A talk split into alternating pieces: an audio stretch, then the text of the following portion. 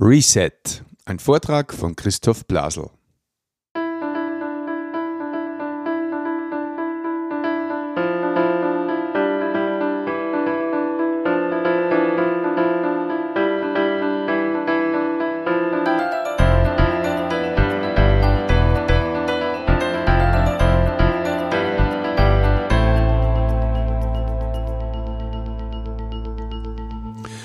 Christi und herzlich willkommen.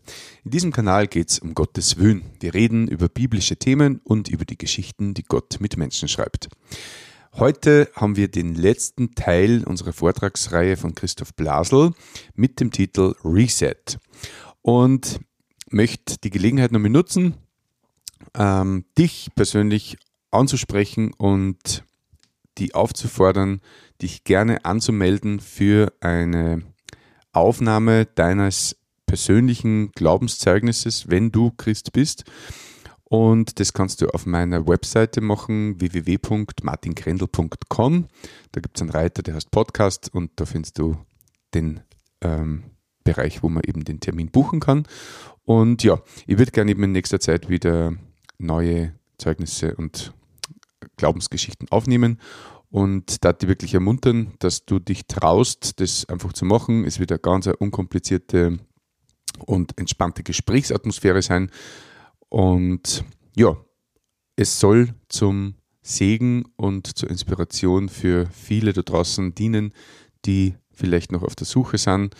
Und da kann genau dein Zeugnis ausschlaggebend sein, damit Menschen zu Jesus finden. In diesem Sinne wünsche ich dir jetzt ähm, ein offenes Herz für den Vortrag mit Christoph.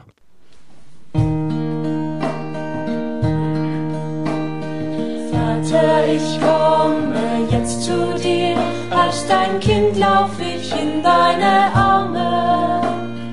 Ich bin geborgen,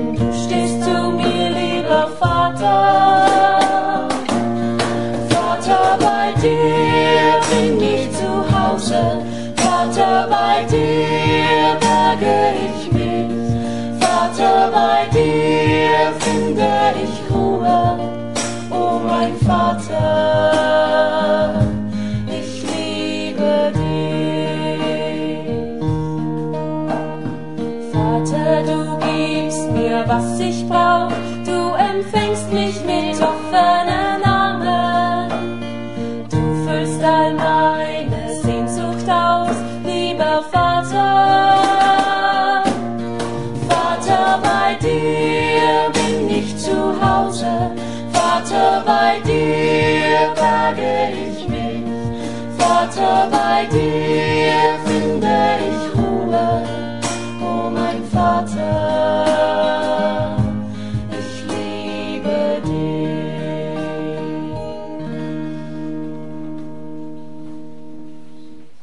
würde vorschlagen, ihr singt einfach nur zehn Lieder und ich mache dann ein Abschlusswort.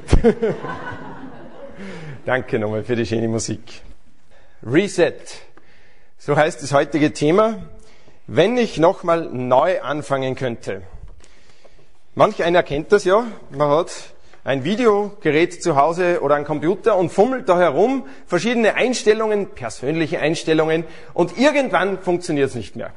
Ja? Und dann schaut man, wie kommt man wieder zurück? Wie kann man auf die Werkseinstellung, auf die Ausgangsstellung zurückfinden? Und dann gibt's beim Videorekorder meistens hinten einen ganz einen praktischen Knopf, den Reset-Knopf. Wenn man da drauf drückt, dann geht, ist wieder die Werkseinstellung da. Die Ausgangsposition, wo es meistens funktionieren sollte. So ein Videogerät. Beim Computer ist es nicht ganz so einfach, aber auch möglich anscheinend dass man wieder neu durchstarten kann, neu von vorne anfangen kann. Also entschuldigt, ich weiß nicht, ob, ich, ob ihr mich gut hört, ich euch nicht. Wir waren ein bisschen krank in letzter Zeit, darum ist es etwas dumpf hier in meinem Kopf.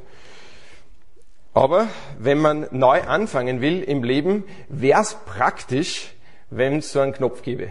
Ja, irgendwo einen Knopf bei der Seele, kann man draufdrücken, Reset-Knopf und dann beschwingt und leicht, ohne Fehler der Vergangenheit noch einmal neu durchstarten. Das wär's, oder? Das wünschen sich viele Menschen. Viele Menschen. Nochmal neu beginnen. Natürlich nicht mehr als Baby, ja, das wollen die wenigsten, sondern jetzt als Erwachsener neu beginnen können. Eine neue Chance, eine zweite Chance fürs Leben sozusagen. Nur ist es nicht immer so einfach. Wenn schon Gott, der das Leben gibt, wie wir jetzt in vier Vorträgen gehört haben, und der das Leben ist, etwas zu sagen hat zu praktisch jedem Lebensthema, hat er dann auch etwas zu sagen zu Neubeginn, Neustart, zu Reset, wenn man nochmal neu anfangen könnte. Ja, tatsächlich. Sehr viel sogar. Ein halbes, dreiviertel Kapitel eines Evangeliums widmen sich dem Thema Neubeginn, Neuanfangen.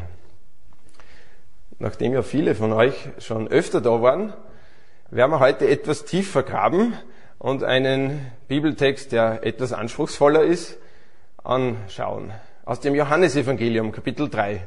Für all jene, die das erste Mal da sind, kein Problem. Kann man einfach lesen, das Johannesevangelium von vorn, dann bekommt man auch den Zusammenhang. Oder eben die restlichen vier Vorträge, die schon waren, einfach durchlesen. Wir lesen also heute aus dem Johannesevangelium, Kapitel 1, zu dem Thema Reset, nochmal von vorne, nochmal neu anfangen. Und werden Jesus verfolgen, Jesus begleiten auf seinem Weg und in seiner Rede über Wiedergeburt und ein Leben mit echter Qualität. Jesus spricht zu uns heute über Wiedergeburt und Leben mit Qualität. Und zwar begegnet Jesus hier in Johannes Evangelium Kapitel 3, das ist auf Seite 173 auf euren, in euren Neuen Testamenten, wer mitlesen will, oder wenn du einfach zuhören willst, auch gut. Da trifft Jesus einen führenden Lehrer, den, den Nikodemus. Der ist eigentlich sehr bekannt in der kirchlichen Welt. Nikodemus kommt zu Jesus zu einer sehr ungewöhnlichen Zeit. Und zwar lesen wir in Vers 1, ein führender Jude der Pharisäer namens Nikodemus kam eines Nachts zu Jesus. Bei Nacht. Warum kommt er bei Nacht zu Jesus? Dabei hat der Nikodemus eine sehr hohe Meinung von Jesus. Rabbi, sagt er, wir alle wissen, dass du ein Lehrer bist, den Gott geschickt, geschickt hat. Denn deine Wunderzeichen beweisen, dass Gott mit dir ist. Jesus, du bist ein Rabbi, ein Lehrer, einer, der uns Gott erklären kann. Warum kommt Nikodemus bei Nacht? Naja, vielleicht, weil Jesus am Tag keine Zeit hatte, äh, eher nicht. Vielleicht, weil Nikodemus der führende Lehrer war damals und Kollegen hatte, die es gar nicht gern gesehen haben, wenn man sich mit Jesus getroffen hat. Da waren nämlich Spezialisten unter seinen Kollegen, die haben Leute aus der Synagoge rausgekickt, wenn sie sich mit Jesus getroffen haben. Die haben sie einfach vertrieben, ausgejagt aus der religiösen Gemeinschaft wenn Leute an Jesus glauben wollten. Warum Nikodemus bei Nacht kommt? Wahrscheinlich, weil er im Schutz der Dunkelheit zu ihm kommen wollte. Wir wissen es nicht genau. Aber eins ist klar, er ist gekommen. Er ist zu Jesus gekommen, trotz widriger Umstände, obwohl er es nicht so leicht hatte. Also im Grunde könnte man sagen, wie heute Abend. Da ist zwar auch Nacht, aber es war ein Schneesturm. Und einige von euch sind trotzdem, trotz schwieriger Witterungsumstände hergekommen. Ich vermute, dass du genauso interessiert an Jesus bist wie Nikodemus. Sonst wäre Nikodemus nicht mehr nachgekommen, sonst wärst du heute nicht gekommen, um von Jesus zu lernen, oder? Nikodemus kommt also mit einem Kompliment. Jesus, du bist ein sehr guter Lehrer, wir schätzen dich. Er zumindest. Aber er war auch ein Pharisäer, dieser Nikodemus. Und zwar ein Führender. Die Pharisäer, wie wir wissen, waren einerseits sehr vorbildliche Leute. Ja, das war die religiöse Elite, bitte. Die haben sich das wirklich was kosten lassen, an Gott zu glauben. Die haben, waren opferbereit, haben ihr Leben richtig Gott zur Verfügung gestellt, dachten sie. Und andererseits schwingt bei dem Wort Pharisäer etwas mit bei uns bis heute. Da braucht man nur ins Café Werndl gehen oder am Stopplans in ein Café und dann Pharisäer bestellen. Probier das einmal. Da bekommt man dann Kaffee mit Alkohol. Ein Schuss Alkohol. Pharisäer heute, da denkt man irgendwie an Heuchelei, falsche Tatsachen vorspielen, Pharisäer eben. Aber manchmal tut man da den Pharisäern schon Unrecht, weil die haben es wirklich ernst gemeint, zu ernst. Die haben übers Ziel hinausgeschossen damals zur Zeit Jesu. Die hatten zwar das Wort Gottes, aber machten zusätzlich zu Gottes Wort um die 600 Gesetze. Um den ganzen Alltag, den Kleinkram des Lebens zu regeln. Sie dachten nämlich, man kann sich hocharbeiten zu Gott durch gutes Leben. Da war das Sabbatgebot zum Beispiel. Du sollst am Sabbat ruhen, nicht arbeiten. Na gut, Essig im Mund haben war erlaubt, aber Essig gurgeln war Arbeit, also nicht erlaubt am Sabbat.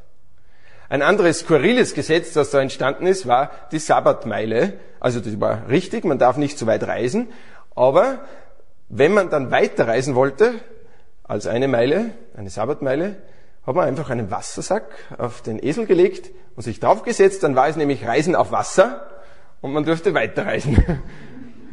skurril, komisch. Sie haben viele, 600 verschiedene Gesetze, weil sie einerseits Gott ganz gründlich folgen wollten und andererseits die Freiheit, die eine Beziehung zu Gott eigentlich darstellt, nicht gekannt haben. Kann es sein, dass die Pharisäer gar keine persönliche Beziehung zu Gott hatten? Also dieser Nikodemus kam zu Jesus und wollte mit ihm reden. Er wusste über ihn, Jesus, du bist ein Lehrer Israels. 400 Jahre lang haben die gewartet auf einen Propheten. Vor 400 Jahren war der letzte Prophet da in Israel, der gesprochen hat im Namen Gottes. Und Nikodemus vermutete, vielleicht ist Jesus der Nächste. Vielleicht ist Jesus sogar der Messias, der Sohn Gottes. Jesus erwidert ihm im Satz Nummer drei, Amen, ich versichere dich, oder wahrlich, wahrlich, ich sage dir, wenn jemand nicht von neuem geboren wird, kann er das Reich Gottes gar nicht sehen. Oder wie andere übersetzen, wer nicht von neuem, von Gott geboren wird, kann nicht in das Reich Gottes eingehen. Nikodemus erwidert in Vers 4, wie kann ein Mensch geboren, der gebo wie kann ein Mensch denn geboren werden, wenn er schon alt ist? Er kann doch nicht in den Bauch seiner Mutter zurückkehren und ein zweites Mal geboren werden. Jesus, Biologie. Jesus spricht, Amen, ich versichere dir und bestätige es dir noch einmal. Wenn jemand nicht aus Wasser und Geist geboren wird, kann er nicht in das Reich Gottes kommen. Menschliches Leben wird von Menschen geboren, doch geistliches Leben wird vom Geist Gottes gegeben. Wundere dich nicht, also, dass ich dir sagte, ihr müsst von neuem geboren werden. Ihr müsst von neuem geboren werden. Nikodemus kommt mit einem Kompliment. Jesus, du bist ein Lehrer, ein Rabbiner. Und Jesus stellt ihm Fragen oder wirft Fragen auf. Nikodemus, ich merke schon, du möchtest gern eine persönliche Beziehung zu Gott haben. Du möchtest gern in den Himmel kommen. Du möchtest gern ins Reich Gottes eingehen. Aber ich sag's dir gleich. Du musst von neuem geboren werden. Daher der Titel des heutigen Vortrags. Jesus spricht heute über Wiedergeburt oder Neugeburt und Leben mit echter Qualität. Also Jesus, denkt Nikodemus, das funktioniert doch nicht. Ja, du hattest Biologie und ich Biologie in der Volksschule in Nazareth oder Bethlehem, wo auch immer. Und wenn ein Kind einmal im Bauch der Mama ist, dann kann es da nicht mehr zurück, wenn es geboren wurde, oder? Das ist ganz logisch. Man muss Nikodemus schon zugute halten, der war ja Rabbiner, der war Lehrer, der war gewohnt, in Bildern zu reden. Das war eine be bewusste Lehrmethode der Rabbiner damals, in Symbolen zu reden. Hatte Nikodemus etwa verstanden, was Jesus hier ausdrücken wollte? Wenn er sagt, das kann nicht gehen, will er damit sagen, ich denke, so etwas kann nicht funktionieren. Nochmal vom Vorn anfangen, also im Bild gesprochen, nochmal im Bauch der Mutter zurück. Jesus, du würdest ja von mir verlangen, dass ich nochmal ganz neu anfange auf meinem Weg ins Reich Gottes. Als habe ich Jahre, Jahrzehnte lang mich bemüht. Habe wirklich versucht, Gott zu dienen, gefastet, gebetet, das Wort, Altes Testament gelesen, mich bemüht, andere Menschen gut vorgelebt, Und dann sagst du zu mir, ich muss von neuem geboren werden. Jesus, du verlangst viel. Ich kann nicht nochmal von vorne anfangen. Wenn ich wirklich nur durch neue Geburt, das heißt Geburt von Gott, von oben, ins Reich Gottes eingehen könnte, dann bin ich, Nikodemus, ja hoffnungslos verloren. Jesus, bedenke, was ich mir aufgebaut habe, wie ich mich hochgearbeitet habe als religiöser Mensch, dachte Nikodemus. Und denkst vielleicht du, auch junge Menschen denken das zum Teil schon. Also was ich mir in den letzten drei Jahren, seit ich zwölf bin, aufgebaut habe in meiner Beziehung zu Gott, ist nicht schlecht. Oder Leute, die älter sind, 30, 40, 60, 70. Jetzt bin ich so lange katholisch oder evangelisch. Da soll ich nochmal von vorn anfangen. Na, also Jesus, du verlangst viel. Ich von neuem geboren werden müssen. Wie funktioniert das? Merkt ihr, wie Nikodemus gerungen hat und wie er eine Sache hier präsentiert bekommt, wie Jesus den Bereich neues Leben anspricht, das betrifft uns ja. Besonders hier im religiösen Österreich. Du musst von neuem geboren werden. Im Vers 5 sagt Jesus aus Wasser und Geist. Ah, danke Jesus, habe ich schon. Ich bin nämlich aus Wasser, ja, Taufe, sehr klar, getauft worden. Also ist das mit mir schon geschehen, Jesus? Naja, die Wassertaufe kann Jesus Christus hier wohl nicht gemeint haben, denn die wurde erst später eingeführt. Drei Jahre ungefähr. Und auch die Kindestaufe, wie sie bei uns seit dem zweiten Jahrhundert gang und gäbe ist, kann Jesus nicht gemeint haben, denn die gab es damals noch nicht. Und außerdem, jeder von uns, der in der Bibel gelesen hat, merkt, dass Taufe ja ein Symbol ist für etwas, das in meinem Herzen geschehen ist. Wenn ich an Jesus Christus glaube, danach lasse ich mich taufen. Das heißt, dann funktioniert ja die Symbolik gar nicht wenn ich als Kind getauft werden sollte, um in das Reich Gottes zu kommen. Hm. Und ich meine, Nikodemus hätte alles getan. Jedes Ritual, jede Spende, Gabe, Fasten oder Taufe, wenn es Jesus von ihm verlangt hätte, damit er etwas tun kann für Jesus. Aber das hat Jesus gar nicht verlangt. Jesus verlangte von ihm, dass mit ihm etwas getan wird, dass mit ihm etwas geschieht. Du musst von neuem geboren werden. Du musst dich neu geboren werden lassen, sozusagen. Ja, aber was meint er dann mit Wasser und Geist? Gut, das Wasser kommt in der Bibel auch vor als das reinigende Wort Gottes im Epheserbrief, Kapitel 5, Vers 23. Das könnte stimmen als Auslegung.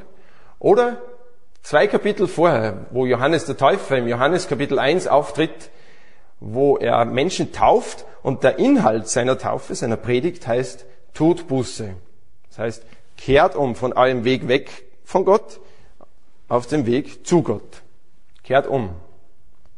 Man könnte also sagen, wer nicht wiedergeboren wird durch Wasser, das heißt Gottes Wort und oder Umkehr, der kann nicht in das Reich Gottes gehen durch Wasser und Geist. Beim Leben aus Gott, das haben wir schon gemerkt beim Lesen der Bibel und in den letzten Vorträgen, das ist etwas Übernatürliches, dieses Leben aus Gott. Da braucht man Gottes Geist.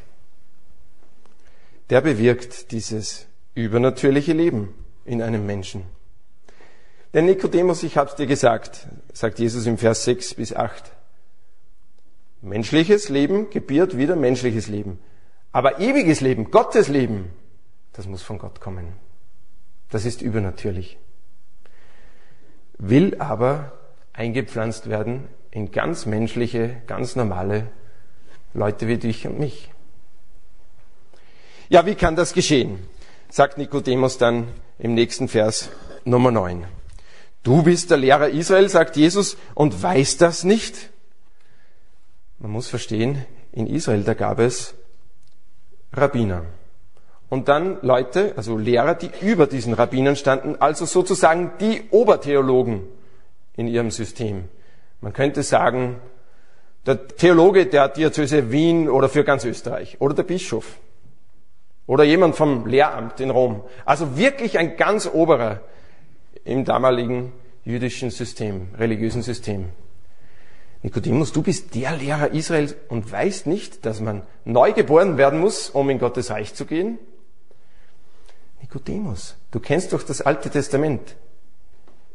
Im Buch Ezekiel, Kapitel 36, wird beschrieben, Jahrhunderte vor Jesus, ja, wenn äh, der Tempel 587 zerstört worden ist und durch die Assyrer wurden die Israeliten verschleppt, davor hat Hesekiel gewirkt und in diesem Buch schreibt Gott, lässt Gott schreiben, dann, nach 70 Jahren, wenn mein Volk wieder zurückkommt aus der Gefangenschaft ins gelobte Land, dann werde ich mein Volk erneuern und ihnen ein neues Herz geben, dass sie meinen, durch meinen Geist werde ich ihnen ein neues Herz geben, dass sie meinen Willen gerne tun. Dass sie mich wieder anbeten, so steht es in Hesekiel Kapitel 36. Eine Neugeburt des Volkes Israel, hatte Hesekiel vorausgesagt. Nikodemus, das solltest du eigentlich schon gelesen haben, als der Lehrer Israels. Und von der Wiedergeburt, von der Neugeburt Israels solltest du ableiten, dass du persönlich auch neu anfangen könntest. Durch Gottes Geist.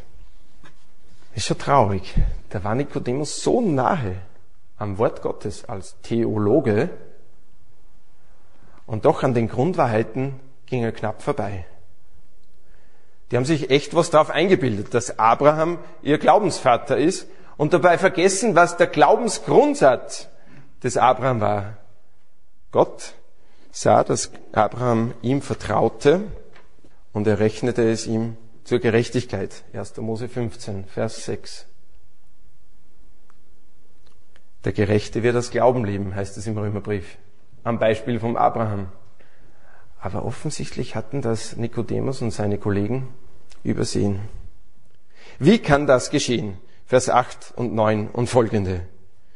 Eigentlich müsste es heißen, das kann gar nicht funktionieren, Jesus. Da müsste ich ja wirklich noch einmal religiös von vorne anfangen. Ich will nicht glauben und ich kann nicht glauben, was du mir hier sagst.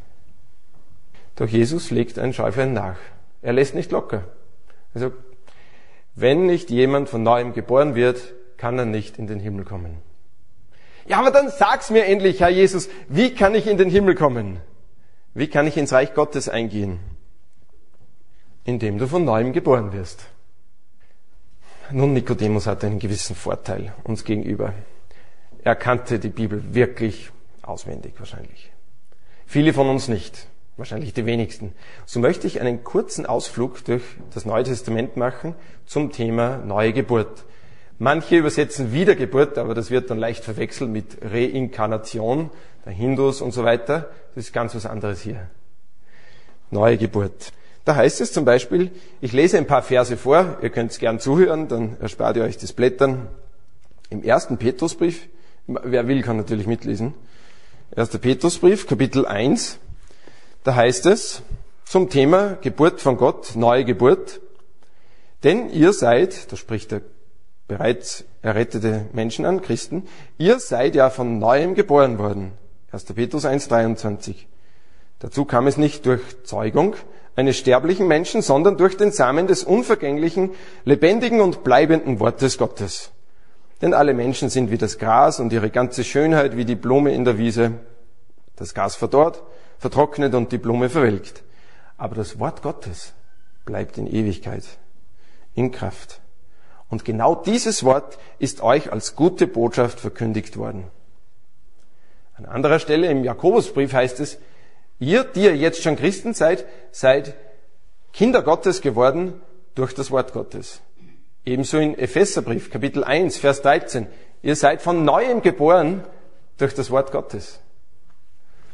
Hm, im ersten Johannesbrief, ein Kollege von Petrus hat als alter Mann den Johannesbrief geschrieben, Johannes der Evangelist, heißt es in Kapitel 2, Vers 29, jeder, der sich nach dem Willen Gottes richtet, zeigt dadurch, dass er die Neugeburt aus Gott empfangen hat.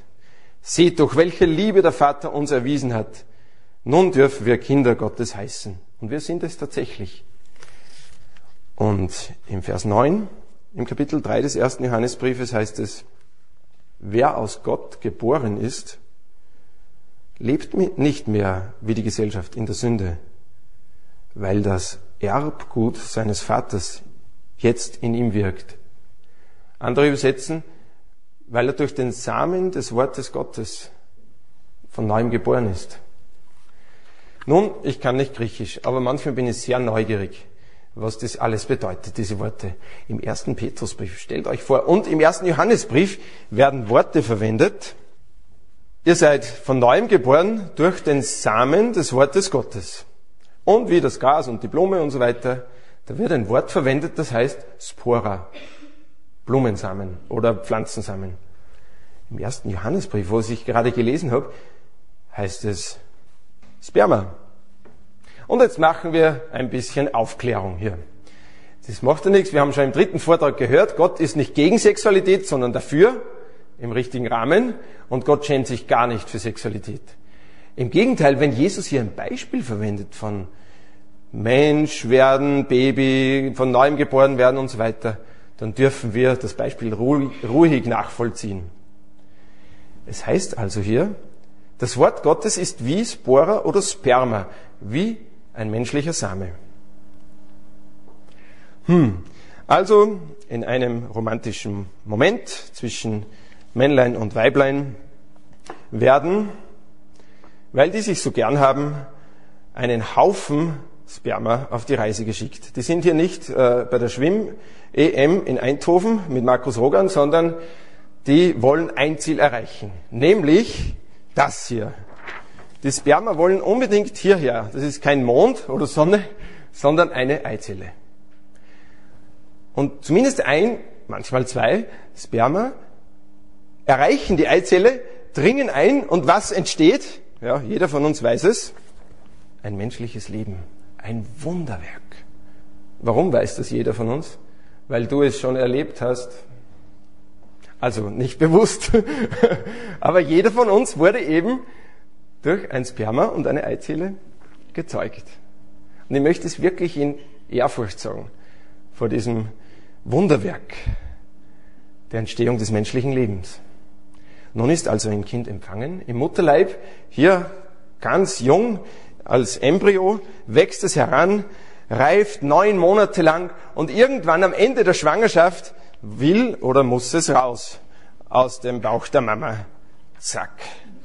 Ja, kommt aus. Manche sind ziemlich zwider.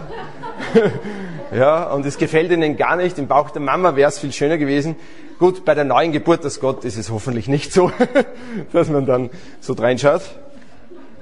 Heißt es also, wenn Gottes Wort, Sperma, der Same des Wortes Gottes, auf eine fruchtbare Eizelle fällt, ein offenes menschliches Herz, eine offene Persönlichkeit, eine Seele, die offen ist für Gott, dass dann ewiges Leben entstehen kann? Ja, genau das heißt es. Wenn nun ein Mensch geboren ist, durch natürliche Geburt, dann sieht er meist den Eltern etwas ähnlich. Ja, ich will jetzt ein sehr schönes Foto von meiner Mama und Papa. Genau, also sie sind jetzt immer noch hübsch und damals auch. da waren sie noch jung, jetzt sind sie jung geblieben. Da mit uns Kindern, ich glaube, dass das wir sind, oder? Genau. Das heißt aber auch, wie es im ersten Petrusbrief heißt, wenn Geschwister, also biologische Geschwister, von denselben Eltern abstammen, haben sie irgendwelche Ähnlichkeiten. Die Augenzüge, die Nase und so weiter oder von der Art. Ja, man ist irgendwie ähnlich, oder? Und so heißt es im ersten Petrusbrief, Kapitel 1, Vers 22, denn ihr seid wieder, äh, unter uns, äh, unter euch herrsche herzliche Geschwisterliebe, denn ihr seid von neuem geboren aus Gott. Warum kann man sich als Christen verstehen? Weil man dieselben Eltern, denselben Vater hat, dieselbe Art der lebensspendenden Zeugung durch Gottes Wort erlebt hat, womöglich, ja, dann müsste es eine Ähnlichkeit geben. Ein sehr altes Foto bei der Hochzeit meiner hübschesten Schwester. Also das bin ich, ja, da war ich noch jung.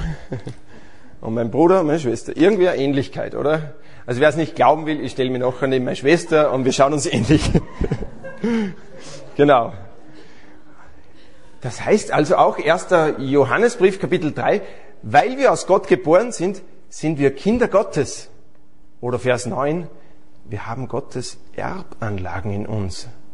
Das Wesen Gottes in gewisser Weise. Da müssten wir also Gott in gewisser Weise ähnlich schauen. Und so ist es ja auch in der Biologie. Da ist der Christoph, da war noch jung, und da jemand, der ihm sehr ähnlich schaut. Mein Papa. Wir schauen uns wirklich ähnlich. Oder hier ein anderes Beweisfoto, dass Vater und Sohn, Eltern und Kinder sich ähnlich schauen. Wer ist das? Ja? Pauli? Katrin. Äh, typische Ähnlichkeit hier bei den Zähnen.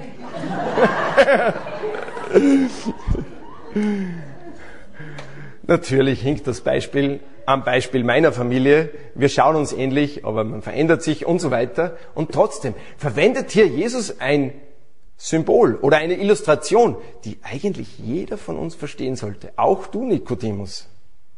Wenn also Sperma auf eine Eizelle trifft, entsteht menschliches Leben. Wenn Gottes Wort auf ein offenes menschliches Herz trifft, entsteht ewiges Leben. Das also ist die Botschaft Jesu. Nikodemus, du musst Leben aus Gott bekommen, sonst kannst du nicht in den Himmel kommen, wo Gott wohnt. Niemand, nicht einmal der fleißige, religiöse Nikodemus kann hier eine Ausnahme machen. Niemand. In den nächsten paar Versen erklärt Jesus weiter und Nikodemus ist still. Er hört einfach zu, was Jesus zu sagen hat. Man hat den Eindruck, Nikodemus hat schon viel verstanden und Jesus erklärt es ihm noch genauer. Wir lesen weiter ab Vers 14, wo es heißt, Nikodemus und wie Mose damals in der Wüste die Schlange für alle sichtbar aufgerichtet hat, so muss auch der Menschensohn Jesus sichtbar aufgerichtet werden. Vers 15 in Johannes 3.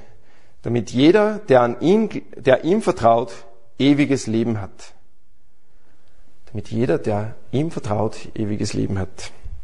Und nun zieht Jesus einen Vergleich heran, der für Nikodemus so deutlich war. Den hat er in der Kinderstunde gelernt, in der Volksschule. Aber für uns nicht so deutlich ist, weil wir eben das, das Alte Testament noch nicht so gut kennen.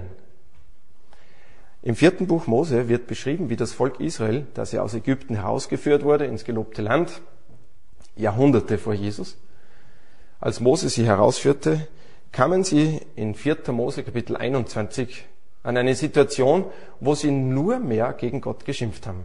Gemurrt und gehadert und Gott Vorwürfe gemacht. Du führst uns aus Ägypten heraus, wo es uns gut gegangen ist. Sklaverei. Ja wo wir zu essen hatten, und lässt uns hier verhungern, Gott. Die haben Gott richtig Vorwürfe gemacht. Ich würde sagen, gelästert. Gott ist sehr geduldig, wirklich extrem geduldig. Doch hier war es genug.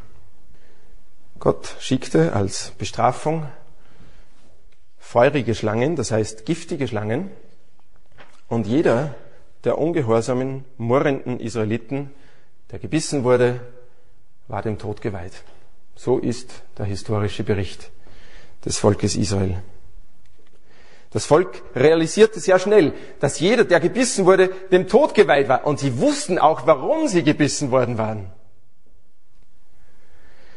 Und sie riefen zu Mose, dass er zu Gott bete, dass Gott eine Lösung schickt. Gott sprach zu Mose, du sollst eine eiserne oder eherne, bronzene Schlange an einem Stab aufrichten und jeder, der diese Schlange ansieht, wird gerettet werden, wird nicht sterben an, dieser, an diesem tödlichen Biss. Das heißt, jeder, der Gottes Wort der Lösung vertraut, wird gerettet werden. Pah, sagst du. Und was ist mit jenen Israeliten, die kurzsichtig waren? Die konnten ja gar nicht bis zur Schlange sehen. Das ist ja ungerecht. Eine Lösung, die ungerecht ist. Eben nicht. Jeder, der Gott vertraut hat, dass sein Wort stimmt und zur Schlange geblickt hat oder in Richtung Schlange, wurde errettet. Das ist ja eine komische Art der Errettung. Ja, für unsere Ohren vielleicht. Aber Jesus erklärt gleich weiter. Genauso wie damals die Schlange erhöht werden musste und jeder, der Gottes Wort glaubt, dass man dadurch gerettet wird, genauso muss der Menschensohn erhöht werden. Jesus. Damit jeder, der sich ihm anvertraut, errettet wird. Der den tödlichen Biss der Sünde und Verlorenheit in sich hat, kann gerettet werden. Wie? Durch Vertrauen. Aber das ist schon eine etwas komische Lösung für mein Sündenproblem. Ich möchte einfach, sprichst du zu Gott, in den Himmel kommen. Ich glaube, dass es dich gibt. Schön, sagt Gott. Aber vertrau mir mehr. Vertrau meiner Lösung für Sünden. Jeder, der zu Jesus blickt, innerlich, wird errettet werden. Sünde ist alles, was mich von Gott trennt. Wir haben das schon öfter besprochen und ich möchte es nochmal wiederholen. Nicht, weil es mir so gefällt, sondern weil es der Tatsachen entspricht. Ich oder wir sind im Vergleich zu Gott unecht. Gott aber ist wahrhaftig. Wir sind nicht immer gerecht, sondern immer auch, manchmal auch ungerecht. Gott ist immer total hundertprozentig gerecht. Wir sind untreu, Gott ist immer treu. Und so weiter. Unrein, Gott ist heilig. Wir egoistisch, Gott ist Liebe. Unbarmherzig, Gott ist voller Barmherzigkeit. Sünde. Alles, was gegen Gottes Willen steht. Und wir wissen es. Natürlich verdrängen wir Sünde, wenn es um uns geht. Aber sobald wir die Geschädigten sind, sind wir sehr dafür, dass Sünde bestraft wird. Wenn zum Beispiel jemand ein Auto kaputt fährt, bist du sehr dafür, dass das geahndet wird. Jeder von uns hat Schuld aufgehäuft. Eine Schuld oder eine Sünde pro Stunde, pro Tag, pro Jahr, ein Leben lang sind in etwa 400.000 Vergehungen, die wir uns, die wir aufhäufen vor Gott. Es dreht sich alles um Sünde. Und das wussten die Leute zu Moses Zeiten bei der ehenen Schlange. Denn sie haben zu Gott gerufen in diesem 4. Mose 21, Vers 7. Wir haben gesündigt, denn wir haben gegen Gott gesprochen. Vergib uns, bitte schick eine Lösung. Und dann wurde die Lösung der ehenen Schlange geschickt. Im nächsten Satz heißt es, denn so sehr hat Gott die Welt geliebt. Johannes 3, Vers 16 dass es seinen einzigartigen Sohn, eingeborenen Sohn gab, damit jeder, der an ihn glaubt, nicht verloren geht, sondern ewiges Leben hat. Hier ist der Fokus, hier ist der Brennpunkt. Johannes 3, Vers 16. Du vermutest schon, ich habe das auswendig gelernt. Immer wieder, in jedem Vortrag fünfmal, fast. Das ist mein Lieblingsvers. Martin Luther sagte mal, das Miniaturevangelium Jemand anderer sagte, hier ist das Evangelium so zentriert, man könnte es in einer Nussschale aufheben. Johannes Kapitel 3, Vers 16. Warum ist das so ein schöner Vers? Weil es eines sehr deutlich zeigt. Meine Realität und Gottes Realität. Meine Realität, dass wenn ich Schuld aufgehäuft habe und für die nicht bezahlt ist, ich von Gott entfernt bin und Gottes Realität, dass Gott mich so sehr geliebt hat, dass er Jesus Christus gegeben hat. In einem etwas anderen Bild ausgedrückt würde das heißen, wenn ich hier bin und zwischen mir und Gott eine Kluft ist oder eine Mauer aufgebaut durch meine eigene Schuld und Sünde vor Gott, dann kann ich mich noch so bemühen, gute Taten verrichten, und das ist immer gut, gute Taten, ja, wenn man Menschen hilft. Mich bemühen, religiöse Zeremonien, aber ich komme nicht rüber zu Gott, weil meine eigene Schuld der Vergangenheit und bis heute zu dieser Sekunde mich trennt von Gott. Was heißt das dann? Denn so sehr hat Gott die Welt geliebt, dass er Jesus Christus gesandt hat, seinen einzigartigen Sohn. Er hat die Brücke gebaut. Jesus hat die Brücke gebaut. Verstehen wir mehr und mehr, was Jesus Nikodemus sagen will? Du musst von neuem geboren werden. Du brauchst Leben aus Gott und das kann man sich nicht erarbeiten. Jetzt eine Einserfrage. Ja. Wie viel musst, musstest du beitragen bei deiner leiblichen Geburt? Man kann höchstens dagegen arbeiten und sich etwas stemmen, aber irgendwann hat man verloren und man kommt raus oder wird geholt bei der Geburt. Ja. Du kannst nicht sagen, also liebe Mama, ich habe mich geboren. Das geht nicht. Darum also verwendet Jesus dieses Beispiel der biologischen Geburt, um Nikodemus zu erklären, du musst dir ewiges Leben schenken lassen. Du musst geboren werden. Du kannst dich nicht selber in den Himmel rein gebären. Geboren werden. Denn so sehr hat Gott die Welt geliebt, dass jeder, der an ihn glaubt, nicht verloren geht. Nicht an dieser Mauer der Sünde, die zwischen Gott und Menschen steht, abprallt und in die ewige Verdammnis gehen muss, sondern errettet werden kann. Ja, Christoph, sagst du, Glauben, Glauben, das verwendet heute jeder, in jeder Religion und in der Musik und in der Kultur. Und Glauben, was heißt es? Ja, Glauben könnte heißen, ich glaube, wenn es so weiterschneit, haben wir heute oben 30 Zentimeter Schnee in Salzburg. Oder Glauben heißt nichts wissen. Oder so landläufiges für wahr halten oder auch nicht vermuten. Glaube in der Bibel bedeutet ganz was anderes, viel mehr. Glaube in der Bibel bedeutet, hat eine ähnliche Bedeutung wie zwischenmenschlich. Ich glaube meinen Eltern, sie mir. Ich glaube meiner Frau, der Katrin, und sie mir. Wir haben Vertrauen, weil wir uns kennen. Vertrauen wir einander. Und vertrauen wir aufeinander. Ein kurzes Beispiel zum Thema Glauben. Biblischen Glauben.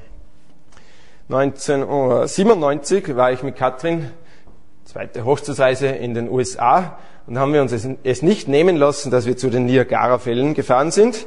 Hier sind die Niagara-Fälle und das Beweisfoto, dass wir dort waren, an den Niagara-Fällen. Sehr beeindruckend, kann ich empfehlen. Da gibt's ja die kanadischen Wasserfälle und die amerikanischen. Äh, der eine größer, der andere etwas kleiner. Ich kann da jetzt leider nicht nachvollziehen, welcher welcher ist. Ah ja, hier der amerikanische und da drüben auf der kanadischen Seite bei diesem Hochhaus ist ein Museum bis heute über die Geschichte der Niagara-Fälle in USA und Kanada, an der Grenze zu, zu Kanada. Und in diesem Museum sind wir reinspaziert, habe ich ein bisschen fotografieren dürfen und bemerkte die Geschichte eines berühmten, verrückten Mannes. Dieser berühmte, verrückte Mann hieß Jean-François Gravelly, besser bekannt als Monsignor Blondin oder Blondin der war in den boah, 1859 war der dort Seiltänzer und der war so durchgeknallt, so verrückt, der hat ein Seil spannen lassen über den kürzeren Fall, Wasserfall und ist darüber spaziert mit seiner Balancierstange. Und jetzt stellen wir uns das mal so vor, ja? Wir sind jetzt 1859, ich bin der Seiltänzer und ihr seid das Publikum, okay? Kurzes Beispiel zum Thema Glauben. Der Seiltänzer stellt sich an den Anfang des Seiles und sagt, Liebes Publikum, glaubt ihr, dass ich darüber balancieren kann? Und das Publikum applaudiert. Ja, wir glauben, sicher wirst du das schaffen. Wir glauben dir. Rüber. Und er nimmt die Balancierstange und auf das Seil und balanciert rüber. Unter ihm tosende Wasser. Ja, Meter tief geht's darunter. Und er schafft es. Da drüben wieder Applaus. Ja, wir haben geglaubt, wir haben es gewusst, du schaffst das. Dann sagt der Seiltänzer, Monsignor Blondeau, glaubt ihr auch, dass ich es schaffen werde, darüber zu balancieren? mit einer Scheibtruhe, Schubkarren, Radltruhen, ja, äh, darüber, über die Niagara-Fälle. Ja, wir trauen dir das zu. Ja, ja, wir glauben, dass du es schaffst. Und er nimmt die Scheibtruhe und setzt sie auf, auf dem Seil und balanciert drüber. Der verrückte Kerl, so steht's im Museum, der ist einmal rüber in der Mitte des Seils, unter ihm die Wasserfälle, hat da einen Stuhl draufgestellt, hat sich draufgesetzt oder hat da draußen Omelette gekocht? Ja, anscheinend wirklich. Und zu guter Letzt, so wird berichtet, sagt er in unserem Beispiel, glaubt ihr, liebes Publikum, dass ich darüber balancieren kann mit einem Mensch auf meinen Schultern? Ja, das haben wir noch nie gesehen mit einem Mensch auf deinem Rücken. Wirst du darüber? Ja, wir glauben es. Los geht's. Er setzt an, wendet sich um zum Publikum und sagt, gut, dann steigen Sie auf. Keiner hatte geglaubt, denn keiner hatte sich ihm anvertraut. Außer einer, so berichtet die Geschichte, sein Manager. Er hat sich auf seinen Schultern, auf seinen Rücken gehängt und sich rüber balancieren lassen. Ich meine, das ist eine gute Illustration für Glauben. Natürlich sehr dramatisch. Ja. Dein Glaube heute Abend ist viel weniger dramatisch. Du glaubst nämlich auch, lieber Zuhörer. Du hast dich auf diesen Stuhl gesetzt und hast darauf vertraut, dass der Stuhl dich tragen wird. Ja. Echter Glaube wäre, wenn du jetzt die Füße in die Höhe so und die Hände, dass wirklich nur mehr der Stuhl dich trägt. Das wäre echter Glaube. Vertrauen, dass ich getragen werde. Glaube an Jesus Christus heißt, ich vertraue mich ihm ganz an. Und keine Angst, da gibt es keine tosenden Wasserfälle, kein Risiko. Jesus Christus wird mich rüberbringen ins ewige Leben, in den Himmel. Und das kann er mir jetzt schon zusagen. Denn so sehr hat Gott die Welt geliebt, dass er seinen einzigartigen Sohn Jesus Christus geschickt hat, damit jeder, der an ihn glaubt, nicht verloren geht, sondern ewiges Leben habe. Das heißt, ich muss mich Jesus anvertrauen, mich fallen lassen. Ins Bodenlose? Nein. Ins Ungewisse? Nein. Wir Menschen vertrauen uns in der Regel nur jemand an, den wir kennen. Lerne Jesus Christus kennen und du wirst merken, er ist absolut vertrauenswürdig. Vielleicht bist du, lieber Zuhörer, noch nicht so weit, und denkst, ach, kann ich mich ihm anvertrauen oder nicht, dann geh weiter auf dem Weg. Lies ein Evangelium. Schließ dich der Bibeldiskussionsrunde an, die angeboten werden, mehrere, soweit ich weiß, hier in Steyr und Umgebung. Und diskutier mit den Leuten über Jesus, über Gott und die Welt und finde heraus, dass Jesus Christus absolut vertrauenswürdig ist. Auf ihn kannst du dich, das möchte ich in aller Ehrfurcht sagen, auf ihn kannst du dich wirklich draufhängen. Wie kann ich das tun? Nun, wenn Gott zu mir spricht, dann wäre durch sein Wort, ist es eigentlich angemessen, wenn ich zurückrede. Im Gebet zum Beispiel. Ich möchte noch einmal vorschlagen, wie man sein Leben Jesus Christus anvertrauen kann. Durch ein einfaches Gebet. Man kann zum Beispiel sagen, im Gebet zu Gott, Gott, du bist unsichtbar, aber durch dein Wort habe ich gemerkt, es gibt dich. Ich weiß, dass es dich gibt. Mir ist klar geworden, Vater im Himmel, dass ich mein Leben bisher selbst bestimmt habe. Durch meine Sünde bin ich von dir, o oh Gott, getrennt. Ich bitte dich, vergib meine Schuld. Herr Jesus, du hast dich für mich kreuzigen lassen und für alle meine Schuld zu bezahlen was du mir am Kreuz auf Golgatha angeboten hast, dich selbst und dadurch ewiges Leben, das nehme ich heute im Glauben an. Vertrauen. Bitte tritt du in mein Leben herein. Ich gebe dir mein Leben. Und wenn man so etwas Wunderbares erlebt wie Errettung, sollte man Gott eigentlich gleich danach danken. Und weiter beten, danke, dass du meine Schuld vergeben hast, weil Christus für mich gestorben ist und mein Erlöser geworden ist. Herr Jesus, bitte übernimm du nun die Leiterschaft, die Herrschaft in meinem Leben. Du weißt es besser als ich, wie mein Leben verläuft. Verändere du mich so, wie du mich haben willst. Nach deinem guten Willen. Ich lese nun die Bibel seit über 20 Jahren. Es ist tatsächlich Gottes guter Wille. Ich danke dir, dass ich durch Glauben jetzt dein Kind sein darf und in den Himmel gehen darf. Danke für deine unermesslich große Liebe. Im Namen Jesu.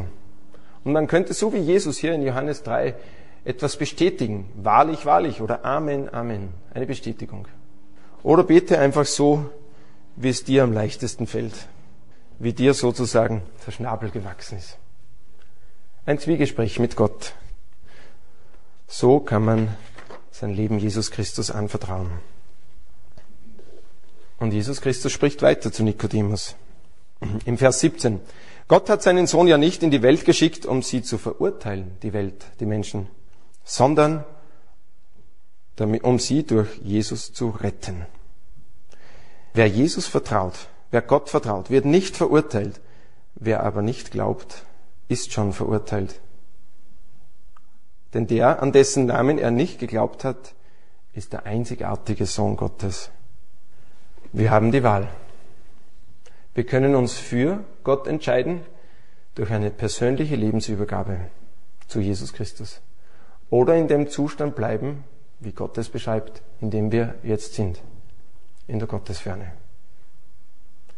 Es gibt kein Dazwischen, kein neutrales Niemandsland.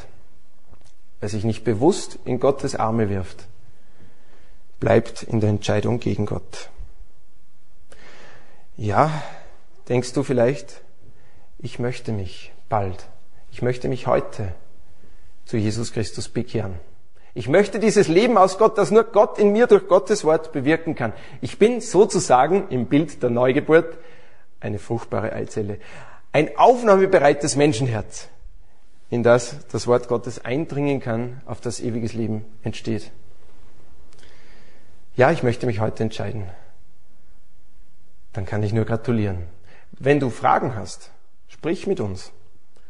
Wenn du es nochmal durchdenken willst, gerne. Gott hat keine Eile, aber schieb's nicht hinaus. Jemand sagte mal, das begehrteste Möbelstück des Teufels ist die lange Bank rausschieben. Okay, du möchtest dich jetzt für Gott entscheiden, aber vorher möchtest du noch wissen, sagst du Christoph, erklär mir, wie ist das dann, das Leben als Christ? Muss ich dann immer nur Anzug und Krawatte tragen und sehr traurig und konservativ und, und was weiß ich, reinschauen? Also nichts gegen konservativ, ja. Auf Werte gegründet, ist eigentlich gut. Oder alles verlassen und in den Dschungel gehen, ja, zu die Chinesen. Nein, Mach einfach so weiter, wie Jesus in dir begonnen hat. Wenn er durch Gottes Wort sein Leben in dich lebt, legt, dann lass dieses Leben zur Entfaltung kommen. Also ein paar Worte für dich, wenn du dich heute bekehren willst oder gerade vor kurzem zu Jesus Christus gefunden hast. Wie geht's weiter? Nun, die Umkehr zu Jesus Christus ist kein Abschluss. Das ist erst der Anfang. Genau wie bei der leiblichen Geburt auch. Wenn das Baby rauskommt, da ist schon viel geschafft, aber eigentlich ist es erst der Anfang nach neun Monaten. Und hoffentlich ist das Menschenleben länger als die neun Monate Schwangerschaft. Ja, bei mir werden es bald 39 Jahre. Und da habe ich viel gelernt. Aber die Grundlagen wurden gelegt bei der Geburt. Ich habe sozusagen die Erbanlagen meiner Eltern mitbekommen und durfte mich entwickeln. Und so ist es beim Leben aus Gott auch. Man bekommt durch Gottes Wort, durch den Geist Gottes die Erbanlagen Gottes reingelegt und das zur Entfaltung bringen. Das heißt, vermutlich hast du dann ein Verlangen mit Gott zu reden. Bete als Christ. Beten ist wie das Atemholen für die Seele. Ohne Luft holen erstickt man, ja. Also Leute, die sagen, sie sind Christen und reden nicht mit Gott, da stimmt irgendwas nicht. Das ist so natürlich, oder? Wie atmen. Oder sind da ein paar Christen da unter uns? Ja. Ah, das ist so schön, weil man Gott alle Sorgen sagen kann. Und auch allen Dank und alles Lob, was einem heute beschäftigt. Bete zu Gott, rede zu Gott und lass Gott zu dir reden. Durch das Wort Gottes, Bibel lesen. Wachse in deinem Glaubensleben. Wie menschliche Kinder eine Geborgenheit und Familie brauchen. Austausch unter ihresgleichen. Und Leute, die erfahrener sind, Eltern, so ähnlich ist es auch mit dir als Christ. Christen sind keine Solo-Gänger oder U-Boot-Christen, auftauchen nur in Friedenszeiten. Das gibt es eigentlich nicht in der Bibel. Suche und pflege den Kontakt zu anderen Menschen, anderen Christen, die behaupten, sie haben das auch erlebt. Gottes Wort ist in ihr Leben reingekommen und sie haben diese Neugeburt erlebt. Diskutier mit denen in der Bibel. Kommt regelmäßig zusammen und lest Gottes Wort. Man kann das in Vorträgen hören, in Predigten, aber vor allem persönlich lesen. Wie kann man Gottes Wort lesen? Nun, da halte ich mich an den guten Apostel Paulus.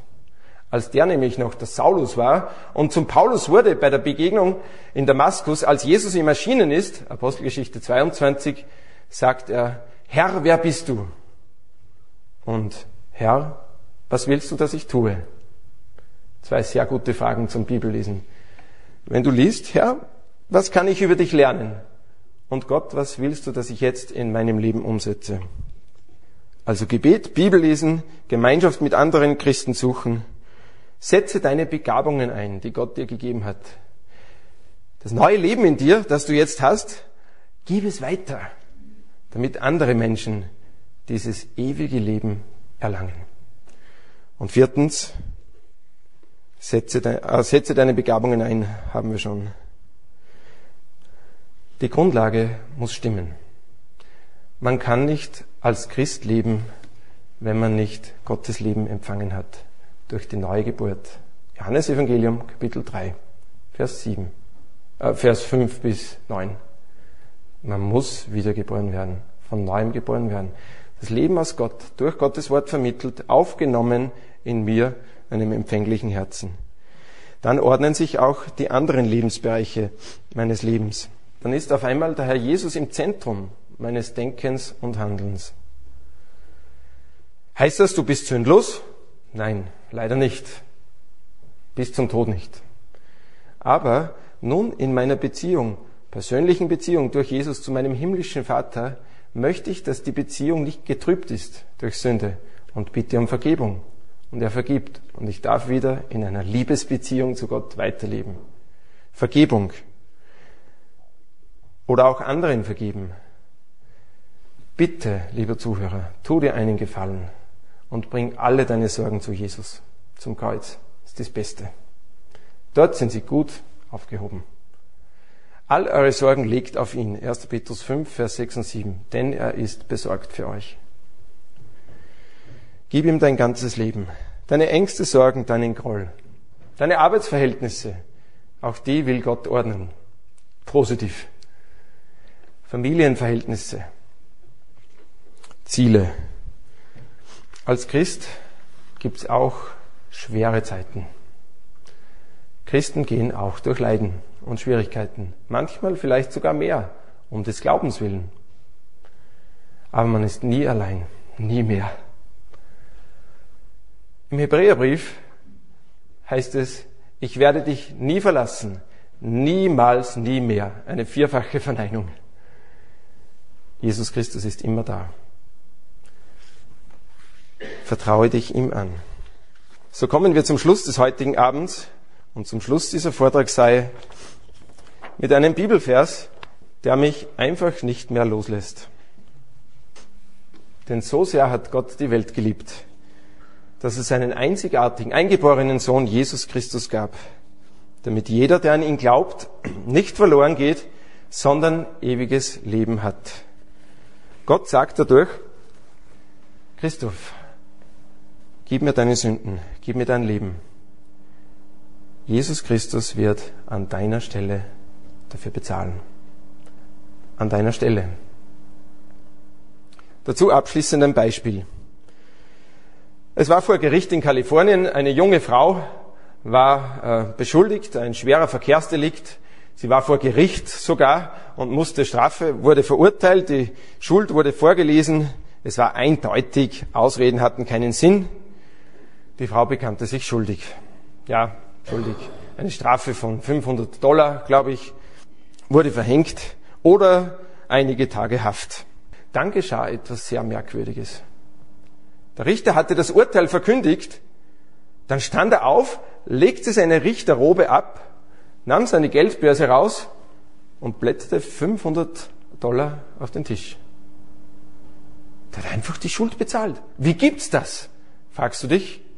Nun, in diesem Fall war der Richter gleichzeitig der Papa, der Vater der Angeklagten. Ach, Christoph, sagst du, der hätte doch sagen können, hey, mein Engelchen, meine Tochter, äh, schwamm drüber, ja, ich vergebe da einfach, wir sind doch alle Christen und so. Wenn er das gemacht hätte, wäre er ein ungerechter Richter und hätte das ganze Rechtssystem auf den Kopf gestellt. Nein, als Richter hat er gerecht gerichtet und als Vater hat er Liebe gezeigt. Das klingt irgendwie fast unglaublich, utopisch. Und doch ist so etwas geschehen. im Himmel und auf Erden. Stell dir vor, da gab es einen jungen Mann, der stand vor Gericht. Und es wurde die Schulschrift vorgelesen. Obwohl er sehr jung war, ein Teenager, hatte er schon so manches an Schuld und Sünde aufgehäuft. Und dann wurde das Urteil verlesen. Römer Kapitel 3, Vers 23. Es ist kein Unterschied. Jeder hat gesündigt. Auch du, Christoph. Kapitel 6, Vers 23. Denn der Lohn, die logische Konsequenz für deine Sünde ist der Tod. Trennung für Gott, von Gott, Christoph. Dann stand der Richter auf, Gott Vater sozusagen, legte seine Robe ab, wurde Mensch und hat bezahlt. Versteht ihr immer mehr, liebe Zuhörer, warum ich so gerne seit über 20 Jahren diesem Jesus Christus nachfolge? Weil er für meine Sünde, meine Schuld bezahlt hat. Und für deine? Es ist eine Liebesbeziehung, diese persönliche Beziehung zu Gott durch Jesus Christus. Die Entscheidung liegt nicht mehr bei Gott. Die liegt bei dir, lieber Zuhörer. Das Sperma, der Same des Wortes Gottes, ist unterwegs seit Jahrtausenden. Ist er bei dir schon angekommen? Das Evangelium von Jesus Christus. Nimm es auf. Nimm Jesus Christus im Vertrauen auf. Wenn möglich, heute. Wenn du noch was zu überlegen hast, überlege. Dann, wenn möglich, bald. Das Leben läuft ab.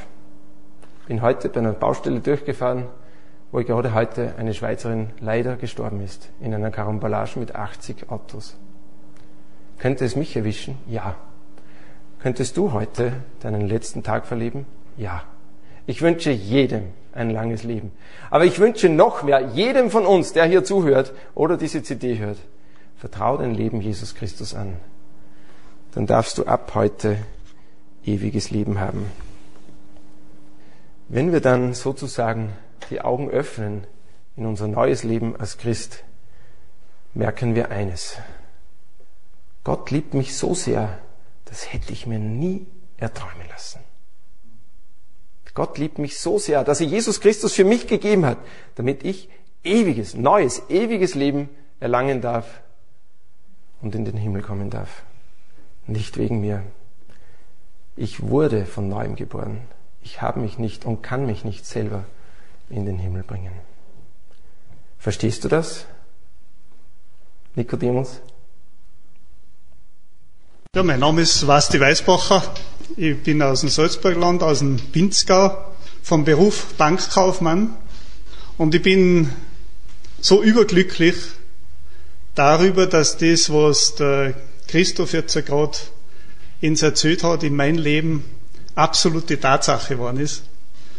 Und ich freue mich, dass ich gerade jetzt äh, bei euch in Steyr da sein darf um die Osterzeit, weil Ostern äh, für mich persönlich eine ganz besondere Zeit ist und allweil schon gewesen ist, weil ich als junger Bur, so im Volksschulalter, die Osterzeit in ganz besonderer Art und Weise wieder erlebt habe. Bin Ministrant gewesen, daheim bei uns in St. Martin bei Lofer. Und gerade in der Osterzeit, da haben wir als Burm aber diese Leidensgeschichte vor der ganzen Pfarrgemeinde vorlesen dürfen. Ich habe gut lesen können.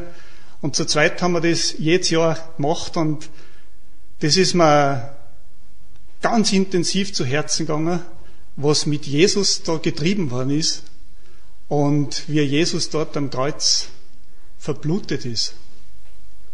Und ich habe damals schon ganz genau gewusst, dass Jesus eben deshalb am Kreuz ist, weil er für unsere Sünden gestorben ist.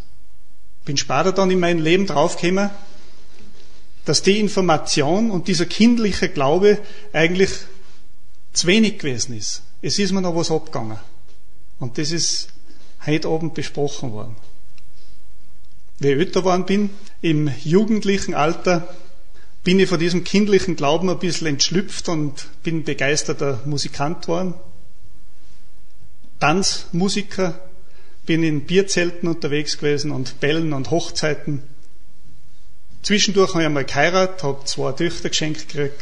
Und in dieser Zeit hat sich dieses Tanzmusik spielen, Tanzmusik machen immer mehr entwickelt und wir sind so eine kleine Erfolgsleiter hinaufgeklettert mit unserem Obergreiner Quintett. In dieser Zeit ist mein Leben, also ich persönlich habe gemeint, es geht aufwärts. In Wirklichkeit ist es aber eher immer weiter abwärts gegangen. Als Musiker hat man viel Gelegenheit gehabt, Frauenbekanntschaften zu machen. Und im Laufe der Jahre ist mein Leben auf einen totalen Irrweg gekommen. In der Zwischenzeit habe ich auch in der Bank Möglichkeiten gekriegt, so einen äh, Karriereaufstieg und habe auch dort angefangen, leider über meine Kompetenzen zu handeln. Und eines Tages ist irgendwie das ganze Lügengebäude, das ich mir so aufgebaut habe, in sich zusammengestürzt. Das heißt, meine Frauengeschichten sind aufgeflogen, sind ans Tageslicht gekommen und in der Bank ist so nach und nach Stück für Stück ans Tageslicht gekommen, was ich über meine Kompetenzen verbotenerweise da habe. Und in der Phase ist mein Leben in eine totale Dunkelheit gestürzt. Bin ganz schwer depressiv worden und habe irgendwo überhaupt keinen Ausweg mehr gefunden. Meine Ehe ist kaputt gewesen, Familie kaputt und Job kaputt. Und genau in diesem Lebenstief drin sind einige überzeugte Christen zu mir gekommen und haben gesagt, weißt du, möchtest nicht einmal die Bibel ein bisschen besser kennenlernen? Und ich habe wirklich keinen Ausweg mehr gehabt, indem ich schon die ganze Zeit nachdenkt habe, ob ich mein Leben ein Ende sitzen soll. Oder ich schließe mit diesen Menschen an, um die Bibel besser kennenzulernen. Und ich habe das zweite gewählt, habe mich zusammengesetzt mit einer und bin innerhalb von kurzer Zeit draufgekommen, was mir noch abgegangen ist zu meinem kindlichen Glauben an Jesus Christus. Und das, was der Christoph heute vorgelesen hat, da in der Gegend vom Johannesevangelium, in diesen Versen, ganz am Anfang vom Johannesevangelium, Kapitel 1, weil weiter habe ich nicht lesen brauchen, als wir die ersten 13 Verse. Und dann habe ich gewusst, um was geht. Was man abgeht. Und dort steht, doch allen, die Jesus aufnahmen und an seinen Namen glaubten, gab er das Recht, Kinder Gottes zu werden. Sie wurden das nicht aufgrund natürlicher Abstammung durch menschliches Wollen oder den Entschluss eines Mannes, sondern durch eine Geburt aus Gott. Und ich habe nichts mehr anderes da können, als diesen Jesus, den irgendwie schon doch schon relativ gut kennt habe, was dieser Mann dort am Kreuz da hat, diesen Jesus einfach in mein Herzen aufzunehmen. Und diesen, diesen Schritt habe ich mit, im Alter von 32 Jahren getan. Und ich stehe jetzt seit 15 Jahren im Glauben an Jesus Christus. Seit 15 Jahren ist der Herr Jesus Christus in mein Herz eingezogen. Und nachdem ich wirklich mein Leben ihm übergeben habe, ist alles neu geworden. Das ist Fakt, das ist Tatsache. Ab dem Zeitpunkt ist mehr und mehr meine Depression wieder verschwunden, ohne Psychiater, ohne Psychopharmaka. Es hat einige Jahre lang gedauert, bis mein Leben wieder halbwegs stabil gewesen ist. Aber Jesus Christus hat es vollbracht. Der Glaube an ihn hat meine Seele wieder geheilt und in Ordnung gebracht. Und ich habe nach dieser Hinwendung zu Jesus Christus in mein Leben ein Fundament und eine Stabilität gekriegt, das, die bei Weitem größer gewesen ist, als wir vorher, bevor ich krank geworden bin. Der Herr Jesus Christus hat meinem Leben eine ganz neue Ausrichtung gegeben. Es ist leider meine Ehe nimmer heil geworden, aber dafür hat er mir was ganz Gewaltiges geschenkt. Eine Hoffnung über den irdischen, über das irdische Leben, über den Tod hinaus. Und das ist nicht eine vage Hoffnung, sondern eine absolut sichere Hoffnung. Sichere Hoffnung, das ewige Leben zu besitzen, weil Jesus mir das versprochen hat. Dankeschön.